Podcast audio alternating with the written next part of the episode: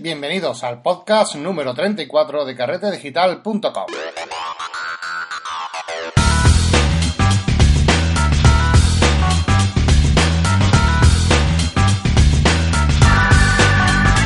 Hola y bienvenidos otra semana más a este podcast donde hablamos del mundo de la fotografía y del retoque digital, las últimas novedades y tendencias de este sector que nos gusta y nos apasiona. Bienvenidos pues al podcast de carretedigital.com. Esta semana empezamos el podcast anunciando un nuevo colaborador de Carrete Digital. Estamos hablando de Jesús García Sutil, un chico de Asturias que se apunta a nuestra aventura de, nuestro blog y va a ser a partir de ahora redactor y también seguramente lo escucharéis poco a poco eh, también en el podcast y sumergiéndose dentro de todo lo que ofrece Carrete Digital. Bueno, eh, desde aquí quería agradecer su participación y pronto vais a poder disfrutar de sus entradas eh, como redactor. Aprovecho para mandarle un saludo y aprovecho también para recordar que hoy eh, a las 7 de la tarde en FNAC Into Asturias tendrá lugar la primera reunión de carrete digital allí en Asturias de forma totalmente gratuita. Eh, va a estar dirigida pues por este colaborador que ya os estoy comentando, Jesús García, va a ser que va a liderar las reuniones de carrete digital de la FNAC de, de Asturias y bueno, si queréis asistir es totalmente gratuito. Hoy tenemos como ponente a Luis Vigil, es un auténtico lujo poder tener a, este, a esta persona allí dando una charla. Tiene unos trabajos muy, muy bonitos. Y os dejo eh, su página web también para que quien esté interesado eh, en ir, que, vea sus trabajos. Eh, van a hablar de construir un paisaje, construyendo el paisaje. Así que nada, charla gratuita esta tarde a las 7 de, de la tarde en FNAC Into Asturias. Antes de empezar por el, por el podcast, me gustaría eh, anunciaros que, bueno, estamos de obra en casa y a lo mejor escucháis algún que otro ruido de, de obra por, por, detrás, pero bueno, que estamos arreglando alguna cosilla aquí y, y es normal que, tengamos estos ruidos, ¿vale? Aviso antes de nada. Eh, hoy vamos a hablar de un tema que es bastante, a mi, parecer, bastante básico e importante y que deberíamos de conocer todos aquellos que nos dedicamos a la fotografía. Y tal vez por dejadez, ya que suele pasar eh, en todos los temas donde hay papeles de por medio, eh, se suele obviar y se suele eh, dejar por saber como, bueno, es algo que me interesa, pero eh, hasta que no me afecte, pues no voy a indagar más en el tema. Y hoy precisamente eh, vamos a hablar de este tema porque hay una, eh, un chico que a través de Telegram nos comentó que tenía esta duda, que si podíamos hablar un podcast sobre eh, los derechos de autor y la propiedad intelectual. Y digo, bueno, vale, pues vamos, eh, es un tema muy interesante, vamos a hablar de un poco de la ley de los de, de derechos de autor y de la propiedad intelectual y vamos a explicar un poco ¿En qué consiste esta ley? Que es una ley antigua, estamos hablando de una ley de 1996 que se ha cambiado a muy, muy, muy poquito y esto llama, de primera hora ya llama la atención porque hemos vivido un revuelo digital muy alto, las formas de distribución son muy distintas y claro, eh, hacer el encaje de, toda, de todo este cambio in, intelectual y de derechos de autor en, la ley y que nos haya hecho una reforma integral de esta, de esta ley, bueno, pues como vemos, eh, estamos ante una ley bastante antigua, por lo menos en España. ¿eh? Os recuerdo que eh, cada país tiene su propia legislación respecto a los derechos de autor y propiedad intelectual. Y hoy, pues, claro, vamos a hablar de los derechos de, de autor y propiedad intelectual de España. Y como digo, es una ley antigua de 1996 tiene unos 73 folios aproximadamente. Tampoco es que sea tan denso de, de, leer, pero vamos a resumirlo aquí de una forma breve, aunque hay muchas más cosas eh, que se podrían desgranar, pero vamos a, a, marcar las cosas más importantes. Una de las cosas que sí que me gustaría decir es que, aunque la ley sea un poco antigua, como hemos comentado, eso no quiere decir que esté mal hecha ni mal redactada. Vamos a ver que garantiza bastante bien los derechos de autor, tanto como la propiedad intelectual. Simplemente me decía esto de, de que es un poco antigua porque sería bueno que, que, se añadiesen y se actualizasen algunas cosas o contenidos. Pero bueno, es una opinión personal. Bueno, ¿y qué es lo que dice exactamente esta ley? Eh, por un lado tenemos la propiedad intelectual. La propiedad intelectual es, eh, la que tú como fotógrafo recibes eh, solamente por el hecho de hacer la fotografía. En el mismo momento que la creas tienes la propiedad intelectual de la misma y esto te va a dar unos ciertos derechos sobre esta obra que vas a poder ejecutar según como vamos a ir desgranando poco a poco. Lo primero que tenemos que decir es que la propiedad intelectual de una fotografía corresponde a su autor, ¿vale? Eh, simplemente por, el hecho de haberla, de haberla hecho. Va a tener a su disposición todo el derecho exclusivo de la explotación de, la obra y todos los derechos que vamos a ver ahora. Toda esta ley que vamos a hablar hoy se podría decir que se reparten en dos tipos de derechos fundamentales. Por un lado, vamos a hablar de los derechos morales y por otro lado, vamos a hablar de, los derechos de explotación. Los derechos morales son aquellos que protege eh, al autor de, su obra para, de algún modo, proteger de que la, la obra que ha hecho el autor sea siempre atribuida al mismo. Es conveniente eh, destacar que en este apartado que vamos a hablar de los derechos morales es una parte en la que no se pueden eh, no se puede cambiar, o sea, no, tú no puedes eh, vender tus derechos morales de una fotografía. Los derechos morales de, de, tu obra son para ti simplemente por el hecho de ser el autor y todo esto de lo que vamos a hablar pues eh, te pertenecen y tú no puedes denegar de ellas ni, ni, venderlas ni tratar con los derechos morales de tus fotografías. Por así decirlo, los derechos morales lo que hacen es proteger, eh, protegerte a ti como autor de que nunca vas a, a, poder perder esa obra o por dinero, porque te haga falta venderla o por lo que sea. Simplemente, eh, lo bueno, lo que hace esta, este apartado de derechos morales es que tú puedes, por ejemplo, decidir si tu obra va a va a ser divulgada y en qué forma. Es un derecho que te pertenece eh, totalmente a ti. Eh, también si ha de hacerse con tu nombre, eh, si lo puedes hacer a través de un seudónimo o si puedes hacer la divulgación de forma anónima. Es otra, otra acción que puedas tomarla tú. exigir el reconocimiento de la condición de autor. O sea, por ejemplo, si, si hay alguien que tiene una obra tuya, siempre vas a poder exigir el reconocimiento de la obra con, tu nombre. O sea, que por mucho que alguien, una empresa, compre tus derechos, compre tus fotografías, eh, siempre vas a poder exigir el reconocimiento eh, de que tú eres el autor de esa fotografía. Como digo, al ser un derecho moral, nunca vamos a poder ceder estos, estos derechos a otra persona. Siempre vas a ser el propietario de estos derechos. Por otro lado, también podrás exigir el respeto a la integridad de una obra eh, y puedes impedir la alteración o la modificación de la misma. Y también eh, puedes retirar tu obra de comercio, pero claro, eh, previa indemnización de daños y perjuicios a los titulares de los derechos de explotación, que son los derechos económicos y que vamos a ver ahora. Así que, bueno, por así decirlo, tú puedes retirar tu obra del comercio siempre que quieras siempre que incluso de una foto que se, que, que, ha vendido y que ya no tienes eh, tú los derechos de explotación, puedes hacerlo, pero claro, previa eh, indemnización de daños y perjuicios. O sea, la empresa ah, que tenga esos derechos de explotación y tú decidas como autor quitárselo por convicciones morales o por lo que fuese, bueno, pues lo puedes hacer, simplemente que, bueno, tienes que hacerte cargo también de los daños y perjuicios que te puedan reclamar la parte que tiene la empresa que tiene los derechos de explotación. ¿Y qué son estos derechos de explotación?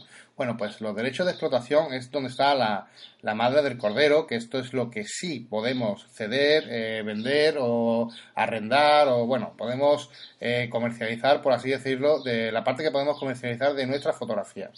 Los derechos de explotación eh, se pueden ceder, donar y tienen una duración máxima de 70 años después de, de tu muerte. Así que tú te tienes los derechos de explotación de tu obra hasta los 70 años, como digo, después de tu muerte. Luego eh, pasará a ser de dominio público. Esto, como digo, varía en cada país, tiene sus propias leyes y, los años de, eh, a los que puedes hacer uso de, tus derechos de explotación y de autor van variando según el, eh, cada, cada legislación de, de cada país. Así que si no sois de España, eh, simplemente tecleáis de Ley de Derechos de Autor y Propiedad Intelectual y a continuación vuestro país y os aparecerá la ley en concreto.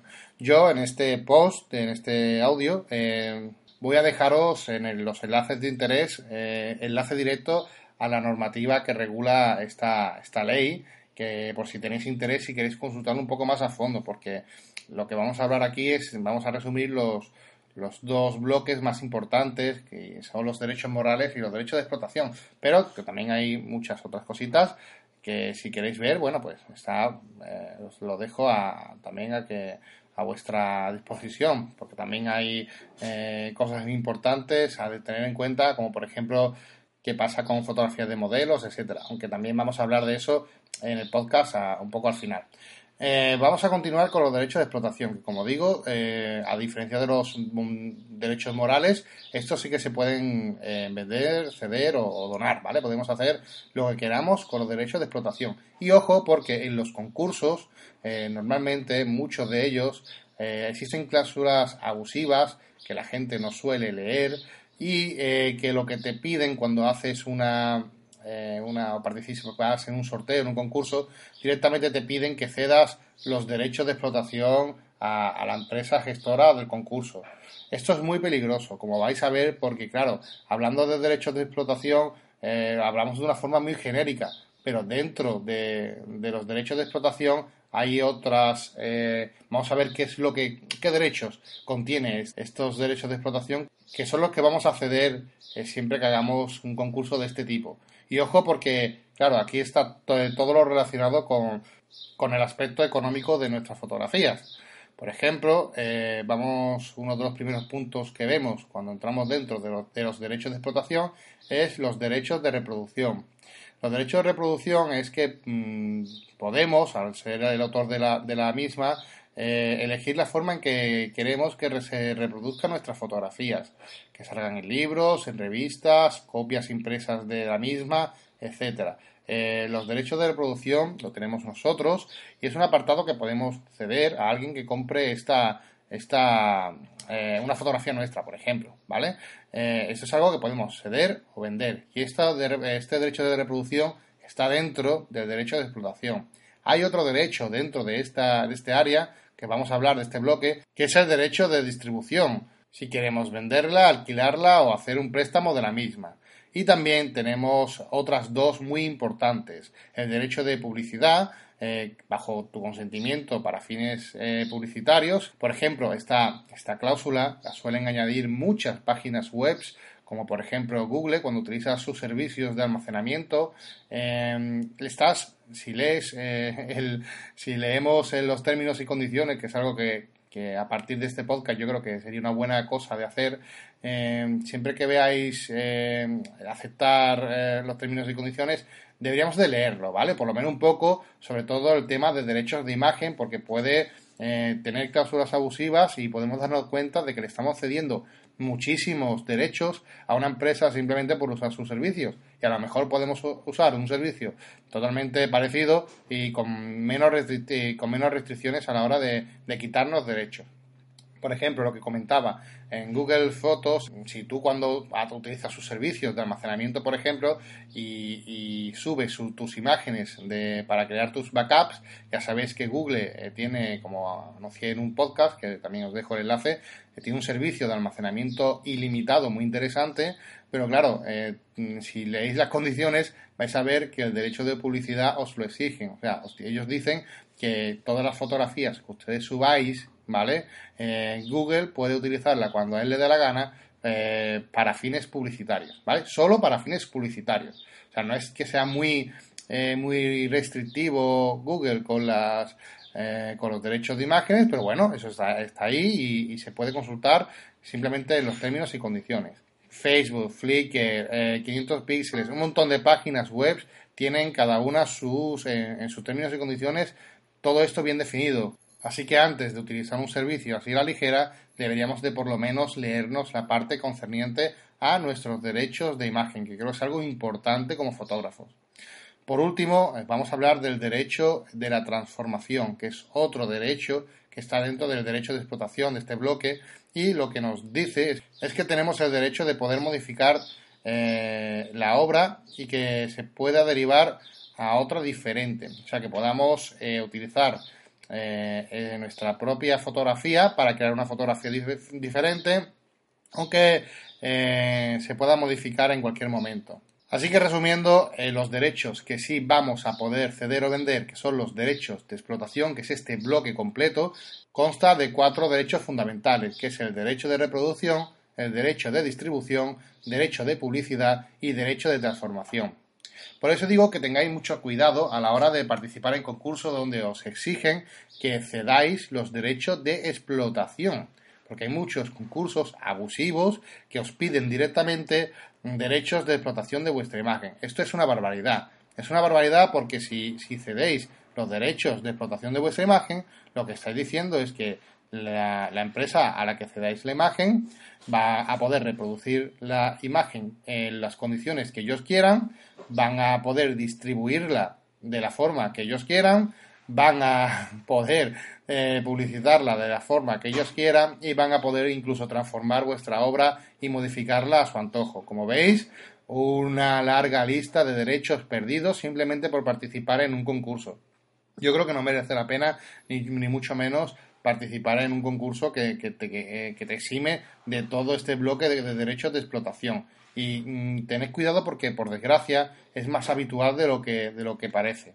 Bueno, hasta aquí eh, un pequeño resumen en lo que se basa la ley de derechos de autor y propiedad intelectual en España.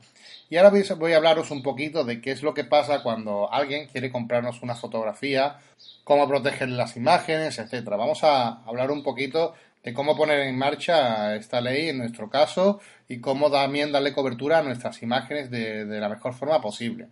Por un lado, eh, cuando nosotros vendemos una imagen o, participamos o cedemos nuestros derechos de explotación, siempre lo vamos a hacer a través de, a través de licencias. Y aquí es cuando vamos a hablar de las licencias copyright, que ya os debe de sonar, y las copyleft. bueno, sé que hay algunas personas que no conocen este término, pero vamos a hablar y profundizar un poco sobre ellas. Como ya sabéis, copyright es la licencia de uso más utilizada en el mundo y es una licencia muy restrictiva, puesto que lo que hace es que el autor se reserva todos los derechos de su obra que hemos visto anteriormente. Y digo también que es la más utilizada porque si nosotros no, mm, no decimos o no indicamos que una fotografía eh, tiene cierta licencia en concreto, por defecto, eh, siempre eh, va a tener una, una licencia copyright. Así que si, por ejemplo, si ustedes estáis navegando por Internet, os gusta una fotografía y no sabéis qué tipo de licencia tiene porque no lo viene especificado, bueno, pues ya sabéis que a partir de ahora, de todas las fotografías donde no viene especificado qué licencia tiene, tiene una licencia copyright, o sea, todos los derechos reservados al autor. Con lo cual no vamos a poder cogerla y utilizarla ah, como nosotros queramos, ¿vale? Es una forma de proteger la fotografía y, su obra de, de su autor, ¿vale? Es algo lógico, ¿no? Hasta aquí muy interesante. Pero claro, ¿qué es lo que pasa? Que esta licencia copyright, que es normalmente la que se suele tener por defecto en todas nuestras imágenes, eh, a, partir de aquí vamos a poder ceder derechos de explotación, según convenga, a, través de acuerdos comerciales con empresas, etcétera, ¿vale? Y podemos ir cediendo derechos. Y también existe otra alternativa que se llama copyleft, que es una licencia donde el autor permite que sus obras sean utilizadas, copiadas o distribuidas con la única condición de reconocer la autoría de las mismas. Eh, son muy famosas en Internet y se conocen como Creative Commons. Por así decirlo, es una distribución libre de tus imágenes y vas a poder entrar en la página web. Hay una página web que os la voy a dejar en el, enlace del programa de Creative Commons para que veáis eh, qué tipo de licencias existen, puesto que tú puedes asignar una licencia libre a tu imagen. O sea, tú puedes decir, oye, esta imagen que tengo aquí quiero que sea de uso libre, que sea de uso gratuito, que se pueda transformar, que se pueda utilizar para publicidad, para venta comercial. O sea, tú puedes seleccionar qué es lo que se puede hacer con tu fotografía. Simplemente, pues, oye, me tienes que reconocer la autoría eh, como autor de la misma, ¿vale? Bueno, pues estas opciones de Creative Commons se han hecho muy famosas en Internet y eh, es una muy buena forma eh, a priori de porque claro cuando decimos Creative Commons que son imágenes libres la gente se puede llevar la mano a la cabeza y decir oye estás regalando la fotografía bueno pues no es exactamente así porque si lo que queremos es darnos a conocer eh, hay muchas empresas que conocen y saben que todas las fotografías como digo por defecto tienen una licencia copyright Y si quieren usarla, bueno, pues tienen que pedir permiso al autor, ponerse en contacto con ellos, esperar una semana que contesten y suele ser algún proceso muy lento y al final se decantarse por otro tipo de fotografía que sí tenga una, una licencia ya creada, copyleft, que saben que pueden utilizar, que saben que tienen el permiso y que simplemente tienen que mencionar al autor. De esta forma, si soy una empresa que estoy buscando una fotografía en concreto, pues eh, siempre, por defecto, intentaré buscar una fotografía, por ejemplo, copyleft, que me permita hacer uso de ella sin tener que ponerme en contacto con el autor de la fotografía y encima después para ver cuánto me cuesta, si me cuesta dinero, si no, es, un, es un lío, ¿vale? Entonces, eh, cara a la empresa, es mucho más fácil utilizar eh, imágenes copyleft, donde sabes perfectamente la licencia que tiene cada, cada una de ellas. Esto dice, bueno, esto es un, claro, sí, pero es gratis, no ganamos dinero y sí es verdad que en este aspecto eh, es totalmente diferente el trato de nuestras imágenes. Simplemente deciros que el copyleft no es un enemigo, ni mucho menos, y que puede ser una gran herramienta para dar a conocer nuestros trabajos si estamos empezando en el mundo de la fotografía. Imaginaos que sois unos fotógrafos que tenéis cierta calidad y que queréis ponerlo fácil a las empresas de utilizar vuestras fotografías y que tu nombre también vaya sonando eh, y que vaya apareciendo en revistas, etcétera. Bueno, pues esto, eh, una forma de hacerlo mucho más fácil todo es hacerlo a través de, licencias copyleft. Evidentemente, eh, aquí no, no, habrá recompensa económica en este aspecto. Pero bueno, también puedes, por ejemplo, dar algunas eh, algunas, acceder a algunos derechos en la licencia copyleft, como por ejemplo el acceso eh, a muchos derechos, pero por ejemplo podemos vetar en concreto que si es para utilizarlo en, algo relacionado con eh, donde se va a haber dinero de por medio, pues que no se utilice, que, no se puede utilizar. Y si esa empresa quiere que va a ganar dinero a través de esa fotografía, que se ponga en contacto conmigo y hablemos. O sea, que es una, una licencia bastante amplia. Mm, yo os recomiendo que, visitéis su página web de Creative Commons. puedes poner la licencia a tu gusto, como tú quieras. Es como hacer la configuración de un coche. Puedes añadir, oye, pues yo quiero esto, quiero esto y quiero esto. Bueno, puedes ir añadiendo y modificando los derechos de cada una de tus fotografías. Ya digo que en el mundo virtual hoy día, en el mundo de Internet, estas licencias están teniendo mucho éxito y, y está funcionando bastante bien. Por otro lado, ¿qué protección tenemos ante alguien que nos robe eh, nuestras imágenes y, aunque tengamos, por ejemplo, todos los derechos reservados con una licencia copyright de nuestras imágenes. Imaginaos que nos roban nuestras imágenes y que la usan.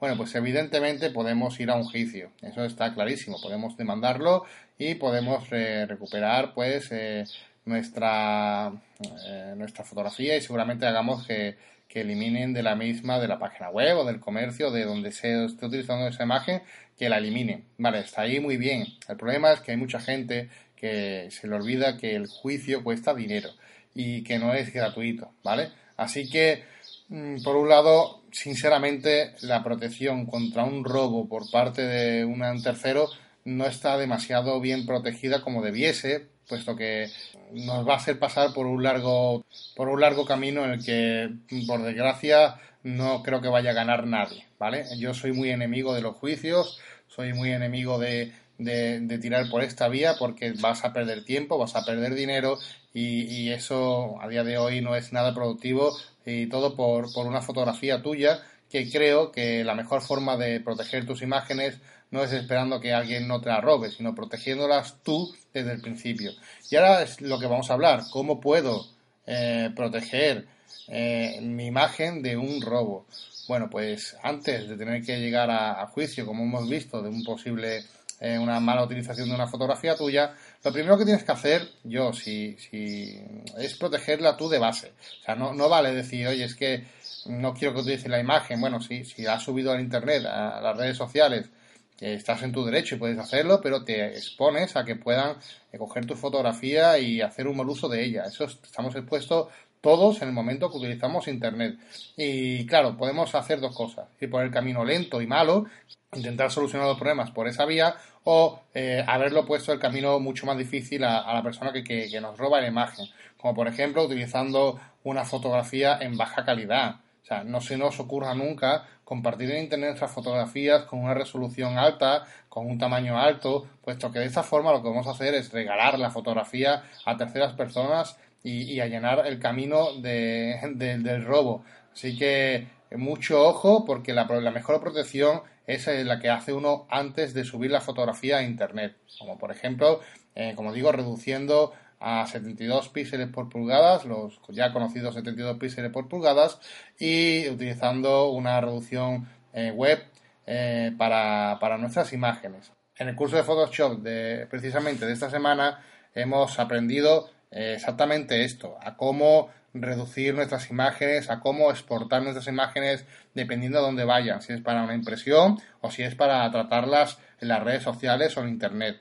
Así que si estáis interesados, ya sabéis que podéis entrar en carretedigital.com barra cursos y ahí tenéis los cursos de, fotografía. En concreto ese Photoshop, pues en la última lección hemos hablado de cómo exportar correctamente para web eh, nuestras imágenes y evitar este posible fraude, ¿vale? Por otro lado, también hay otra opción que es el de registrar nuestras fotografías. Pero claro, hacer un registro en la oficina, tener que desplazarnos suele ser un rollo y no es nada productivo. Pero eh, hay páginas web que nos permiten hacer eh, esto que estoy comentando, hacer un registro de nuestras imágenes para asegurarnos de alguna forma que las imágenes son nuestras y poder exigir después eh, nuestros derechos, ¿vale? Lo podemos hacer a través de una página que se llama Safe Creative. Os voy a dejar el enlace. Tiene una versión de prueba y de gratuita y otra versión de pago. con la, evidentemente, la gratuita tiene ciertas limitaciones, pero es totalmente usable y podemos registrar nuestras imágenes directamente en casa, por internet. Lo que hace es como crear una cápsula de tiempo en el que queda registrado que tu fotografía con fecha y hora eh, es tuya y, antes de publicarla en internet, bueno, pues que tú eres el poseedor de tus derechos de esa imagen. No vaya a ser que otro robe la imagen y diga que esa imagen es suya, ¿no? De esta forma, pues nos evitamos también este problema a través de esta herramienta de Safe Creative. Os dejo el enlace, es muy interesante. Es una herramienta que, bueno, que a las personas que os gusten tener los, derechos bien guardaditos, pues os puede resultar interesante. Por otro lado, siempre que haya, por ejemplo, un problema de que os hayan robado una fotografía y no queráis que se publique allí o que queréis eh, pedir vuestros derechos. Lo primero que os digo, yo digo, no enfadaros. Yo conozco a muchas personas que han tenido este problema de que le han robado una imagen y han saltado a las bravas diciendo, ¡eh! que es mi imagen, me habéis robado los derechos y, ah", y montan un pollo mm, que evidentemente en ese tono no vas a llegar a solucionar absolutamente nada. Es un consejo que doy y que deberías de coger porque de, verdad lo digo por experiencia. Si alguna vez os hacen un robo de, una imagen, normalmente suele ser porque la gente no tiene o no tiene los conocimientos suficientes respecto a, a esta ley ¿vale? O que se están acostumbrados al mundo de Internet donde lo cogen todo gratis sin preguntar. O sea, imaginaos, entonces, no, vamos, de hecho, lo he repetido también en un podcast anterior, no vamos a ser falsos. ¿Quién nos ha descargado una película de Internet hoy día? Es que mm, lo hacemos constantemente todo el mundo. Nos apropiamos de cosas de los demás eh, sin preguntar. Y mm, este acceso a la cultura es bueno porque es bueno para todos, pero también tiene sus, sus, consecuencias, ¿no? Y una de ellas puede ser que también a nosotros, como autores, pues nos toque eh, sufrir algún que otro robo de nuestras imágenes. Yo lo que recomiendo es que ante esta situación lo primero que tenemos que hacer es tomárnoslo con mucha calma y filosofía y entender que esto es parte del juego y que, bueno, nos ha tocado a nosotros a lo mejor sufrir eh, este tipo de, de traspiés. Pero bueno, eh, lo que tendríamos que hacer básicamente es ir, preguntar y escribir un correo a esa persona que está utilizando eh, o esa empresa que está utilizando nuestra nuestra fotografía y sin pretensiones económicas, porque hay gente que dice, ah, me vayas a pagar un montón. No, no, decirle, oye, eh, oiga, fulanito, esta imagen eh, no me gusta que es mía, es de mi propiedad, soy el, autor y me gustaría que, no se publicase en su espacio web o que no se usase sin, mi consentimiento. Mm, ¿De acuerdo? Y ya está. Enviar un email, eh, ponerse en contacto de una forma totalmente cordial, sin acritud, sin, sin faltar. Y ya veréis como en el 99% de los casos las personas se van a, os van a devolver pidiendo disculpas por haber hecho uso, mal uso de vuestra imagen y todo solucionado. El problema es que si lo hacéis a las bravas y si entráis, eh, como yo digo, con los cuernos por delante, lo que vas a conseguir es el efecto contrario, que la gente diga, bueno, pues, pues no, ahora no la quito, ahora me da igual, ahora qué pasa. Y claro, ahora nos ponemos entre la espada y la pared. ¿Qué vas a denunciar? ¿Te vas a meter por el camino difícil que dije antelación, con, que dije con antelación y que ya sabéis que vamos a perder todos? Porque como mínimo vas a, perder tiempo. Y yo, por ejemplo, soy una persona que no puedo perder ese tiempo. Así que, ojito, porque em, con buenas formas, con buen carácter, vais a poder conseguir y solucionar eh, el mayor porcentaje de vuestros problemas que tengáis con el tema fotografía. Hace poco, y bueno, voy a contar este caso porque me, resultó muy, muy curioso. Eh, un amigo en Facebook que compartió una imagen suya, eh, incluso con su firma y todo, bueno, es un chaval que es una máquina y hace muy buenas fotografías y le quitaron su, fotografía y no solamente se la quitaron, sino que la persona que se la quitó pues recortó la, la firma de su fotografía y la publicó en un grupo eh, de su ciudad, ¿vale?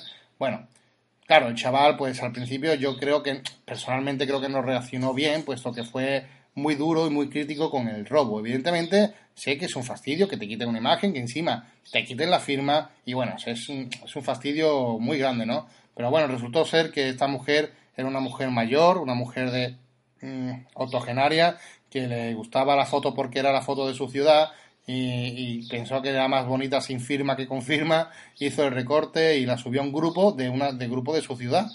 Bueno, pues mm, yo creo que se hubiese solucionado mucho el problema eh, simplemente si se hubiese escrito un mensaje personal a esa mujer y pidiéndole por favor que, eliminase la fotografía y que, no estaba de acuerdo con, con, lo que había hecho y punto. No creo que, porque claro, eh, imaginaos esa mujer recibió un, un, acoso también por, bueno, no, no me gusta decir acoso, pero que recibió una reprimenda por, por muchos fotógrafos y muchas quejas de muchos fotógrafos profesionales por el robo que había cometido. Em, no sé, yo en ese aspecto soy solo ser más pragmático y, como digo, creo que las cosas se solucionan de, con un carácter mucho más templado, eh, pero no solamente en esto, prácticamente en todo, en todo lo que tengamos que hacer en nuestra vida diaria. Y ya por último, para hablar de protección, pues como es evidente, nunca, nunca, nunca, y digo nunca, compartáis vuestros RAW originales eh, si no queréis que, claro, que, porque es, el RAW original es lo que demuestra, por así decirlo, que tú eres el autor, es el archivo original de la, de la foto. Si la cedes en Internet, pues puedes eh, poner en riesgo pues tu, tu autoría, por así decirlo. Otras personas se pueden hacer eh, se pueden presentar por ti, por ejemplo, un concurso y decir que eres tú el que ha hecho la fotografía, con esa fotografía suya, y cuando le pidan el RAW original para comprobarlo, pues lo van a tener y lo va, lo va a poder comprobar. Así que, bueno, no es una práctica buena ni recomendable eh, añadir el RAW original. Claro, pero ojo, esto no es que tenga que ser así en todo. Yo, por ejemplo, ya sabéis que yo incluyo los RAW originales de, que hago mis cursos, los retoques que hago a través de los cursos online, eh, los cuelgo en mi internet para que ustedes podáis practicar en casa con el RAW original. Pero claro, en mi caso tiene sentido porque soy, eh, por así decirlo, una escuela formativa en la que tú necesitas el archivo para poder aprender. Entonces sí, eso sí está justificado, pero no está justificado que tú vayas subiendo el RAW original porque sí, ¿vale? Eh, no, es, no es algo normal y que hay que prevenir. Antes de acabar el podcast, me gustaría también responder un aspecto que está detallado en la ley de, derechos y es cuando tratamos o hacemos la cesión de nuestra imagen, eh, se suele hacer a través de, dos contratos. Por un lado, eh, vamos a tener siempre una cesión de derechos de uso.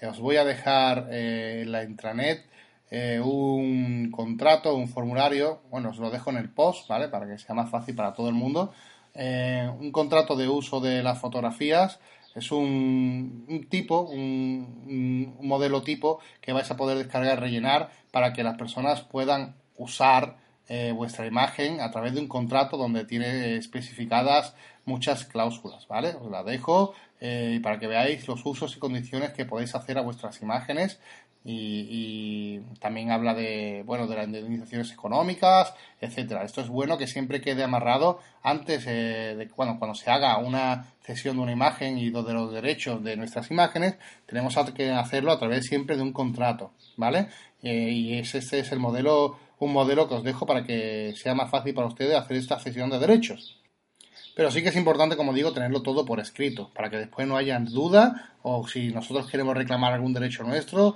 saber que, cuánto, cómo y por qué. ¿Vale? Aquí está todo detallado. Por otro lado, eh, tenemos también otro modelo que ya hablé de él eh, cuando hice el podcast de intercambios TFCD, eh, que es, el contrato de cesión de derechos de imagen de una modelo. Os recuerdo, o de un modelo, os recuerdo que, bueno, cuando aparece, aparece alguien en nuestras imágenes, que no seamos nosotros y que sea una tercera persona, pues tenemos que tener esos derechos de imagen para poder después tener los derechos de explotación bajo, bajo nuestra tutela. O sea, como autor, nosotros vamos a ser el autor de la misma, pero si en esa fotografía hay una persona, una persona, una tercera persona, no vamos a poder ejercer nuestros derechos de explotación si no tenemos una cesión de derechos de imagen de, ese modelo o esa modelo. Os voy a dejar el enlace al, podcast de TFCD porque ahí vais a, poder descargaros el, el, otro modelo de cesión de derechos de imagen para que una vez firmado, ustedes como fotógrafos os garanticéis de que vais a poder explotar esa imagen sin ningún problema y sin tener que, pedir permiso al modelo. Eso ya lo habéis hecho anteriormente y eso también, como digo, es fundamental. Si hacéis fotos con modelo, tenéis que tener eh, este papel, esta sesión de imágenes para no tener problemas en un futuro. Imaginaos que hacéis una sesión de fotos, no hacéis la cesión de derechos, colgáis la fotografía por internet eh, y ahora os dice eh, el, modelo, el chico chica, os dice, oye, que no os gusta esa fotografía, que la elimine y bueno, eso es una repercusión para ustedes porque hay una empresa que estaba interesada en comprarla. Bueno, pues vais a tener que quitarla a la fuerza porque eh, hay una cosa que es mm, más importante que tu derecho a, tu derecho de explotación, que es el derecho de la intimidad de las personas. Y esto, pues evidentemente, tiene que estar garantizado a través de un, de un contrato de cesión de derechos de imagen. Esto no es complejo ni mucho menos, es un papelito que simplemente rellenáis, le avisáis al modelo que va a estar cediendo los derechos de imagen, él firma, de acuerdo, perfecto, tú también lo firmas y listo, una copia cada uno y ya está, y no hay, no hay, no hay más de esto. Incluso hay una aplicación para móvil, os la voy a dejar también en las notas del programa, que eh, si no tenéis que llevar siempre los papeles estos encima, pero imaginaos que hacéis un viaje y, bueno, tenéis una modelo interesante o una persona que, eh, que, os gustaría tener una imagen de esa persona y bueno, le hacéis la fotografía. ¿Qué es lo que pasa? Que vais a necesitar un contrato de cesión de derechos de imagen. Claro, se pilla fuera, es un rollo tener que buscar. Bueno, pues es tan fácil como una aplicación donde podéis, eh, el, modelo puede firmar directamente en tu móvil y enviarlo por email a ambas partes. Muy, muy curioso, ¿vale? Os lo dejo en las notas del programa. Cosas que tenemos que tener en cuenta eh, con el tema de, derechos de imagen. Bueno, los niños. Cuando estamos trabajando con niños, eh, ambos padres, los progenitores, tienen que, que, ceder los derechos de imagen del niño, ¿vale? No podemos, no nos basta solamente con, una, uno de los padres. Tienen que firmar ambos. Tienen que estar informados ambos padres de que se va a utilizar esa imagen y, tienen que tener su derecho eh, firmado correctamente, ¿vale? ¿Y cuándo no hace falta tener esta cesión de derechos de imagen? no siempre tenemos que hacer este papel, ¿vale? Si no estaríamos locos y cada, cada vez en la calle, cada vez que hacemos fotos, pues tendríamos que rellenar un papel por cada uno, ¿verdad? Pues no, no, es, no es así, ¿vale? Eh, cuando la persona no, no es fácilmente reconocible, no hace falta tener que, este, que firmar este, esta cesión de derechos de imagen. Eh, por ejemplo, con personajes públicos, en actos públicos o lugares abiertos, tampoco es necesario eh, firmar, hacer firmar esta cesión de imagen y cuando eh, el interés es el de informar, ¿vale? Cuando hay un interés por encima que es el interés de informar. Estos son los tres casos en los que no necesitamos firmar la cesión de derechos de imagen. Espero que os haya gustado este podcast, un podcast aclaratorio de esta ley de derechos de autor y propiedad intelectual, creo que es un tema interesante, un tema mm, que todo fotógrafo debería conocer perfectamente y como digo os dejo el enlace a, la ley que son 73 folios, no son, no son muchos y que también ah, incluye más aspectos de lo que hemos hablado aquí en este podcast de hoy. Os invito a que entréis, que lo, que le echéis un vistazo porque es de, es de interés. ¿eh? Muchas gracias y nos vemos la semana que viene en otro podcast de carretedigital.com. Un saludo y gracias por todo.